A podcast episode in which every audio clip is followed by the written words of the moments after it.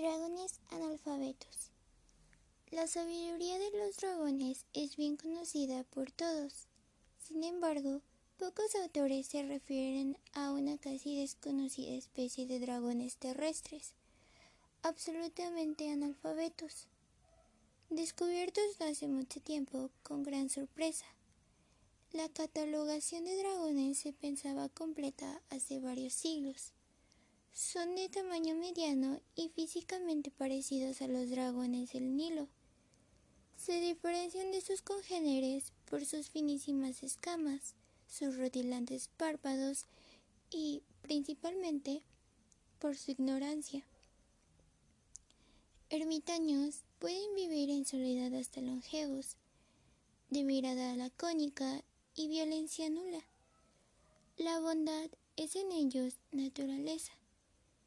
Si bien reticentes al trato social, cuando entran en confianza se tornan cariñosos, fieles compañeros y, sobre todo, ávidos discípulos con gran capacidad de aprendizaje. Antiguos documentos testimonian que en ciertas regiones montañosas de donde son oriundos, las madres los eligen como mascotas de sus hijos, quienes comparten con ellos sus lecciones escolares con óptimos resultados. Todos estos datos provienen del único ejemplar que la ciencia ha podido estudiar, un dragón analfabeto macho llamado Ernesto, que vivió entre los años 1953 y 1961 en el zoológico de Moscú. A las pocas semanas de instalado en el lugar, el dragón aprendió a razonar escuchando a los paseantes y sus mismos cuidadores, alentados por el boom comercial que representó su, su rápido aprendizaje, le suministraron una biblioteca. En pocos años pasó de hacer palotes a comunicarse con soltura con los niños y sus padres. Siguió estudios de sociología y llegó a ser tan culto que escribió tres volúmenes con sus memorias best sellers exitosísimos en todo el continente. Consecuencia lógica del desarrollo de su inteligencia, no tardó en desear nuevos horizontes para su crecimiento intelectual. No preciso escapar, haciendo uso de su elegancia bien aprendida, habló con palabras elocuentes a las autoridades del zoo, quienes le concedieron la libertad. Salió de su jaula con honores y voló hacia las montañas para no volver nunca más.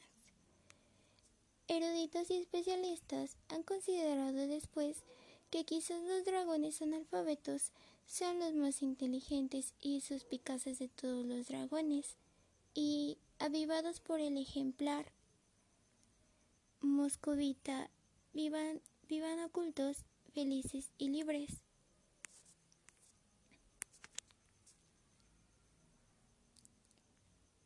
Otros sostienen que todo fue una farsa orquestada para sustraer secretos conocimientos a los humanos.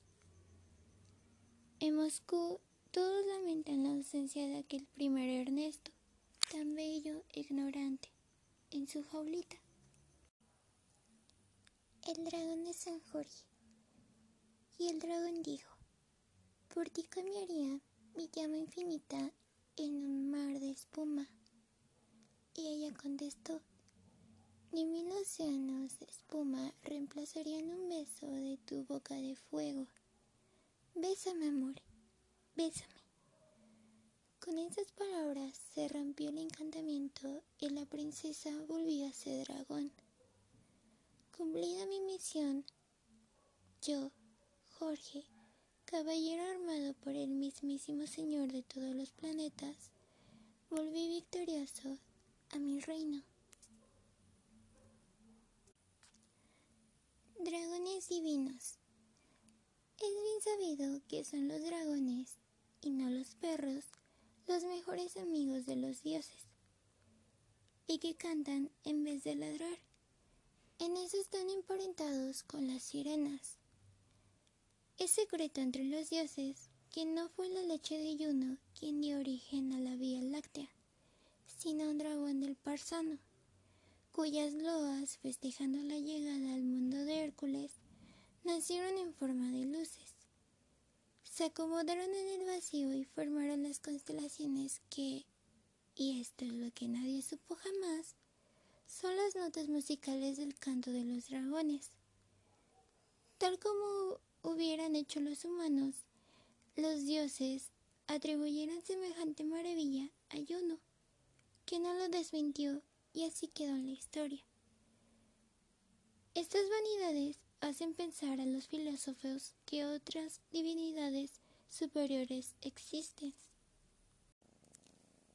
Dragones marinos. Alquimistas de todos los tiempos postulan que la ausencia de patas es lo que hace fundamentalmente distintos a los dragones marinos del resto de los dragones. Sin embargo, estudios recientes asignan a estos raros seres una característica aún más extraordinaria, la inmortalidad. Cuando los dragones marinos luchan entre sí, de la agilidad de desplazamiento de sus zigzagueantes cuerpos depende el no ser alcanzados por la llama de agua de su contrincante, que prácticamente hace desaparecer a su adversario. Pero la desaparición de un dragón marino no es su muerte. Como son peces, sus células se metamorfosean en cardumen, que se sigue moviendo como aquel cuerpo ondulante. Los cardúmenes son dragones vencidos. Quedan pocos de estos especímenes. El monstruo del lago Ness es el más conocido inmortales condenados a nadar entre los peces, fantasmas a su vez, de otros dragones vencidos antaño. Reyes absolutos de las aguas que habitan, recordando melancólicamente otros tiempos, cuando se disputaban lagos y ríos, mares y océanos. Los relatos de los navegantes renacentistas eran verdades. El dragón de la China. Después de haber ubicado al pana entre los bambúes, al jack en las altiplanicies del norte y a los otros animales en su lugar correspondiente, el primer chino les dio vida con un soplo. ¡Te olvidaste de mí! rugió una voz de trueno. El primer chino, gastado su poder de hacer reales a las bestias, hizo un lugar en el horóscopo al recién llegado y pensó que con ello terminaría el episodio. Lejos de conformarse, el dragón enfurecido lanzó su llama y quiso al destino que esto pase en el mismo instante en que el primer chino creaba a los hombres. Dios existe, Xianlei, dijo el abuelo milenios más tarde. El dragón se ocupó de iluminar su infinita belleza el día de la creación y así lo vieron nuestros ancestros. La historia oculta alguna disputa, abuelo, desconfió el joven. Un dragón lanza su llama solo cuando se enoja. Y un dios jamás se muestra, pensó el anciano, pero cayó.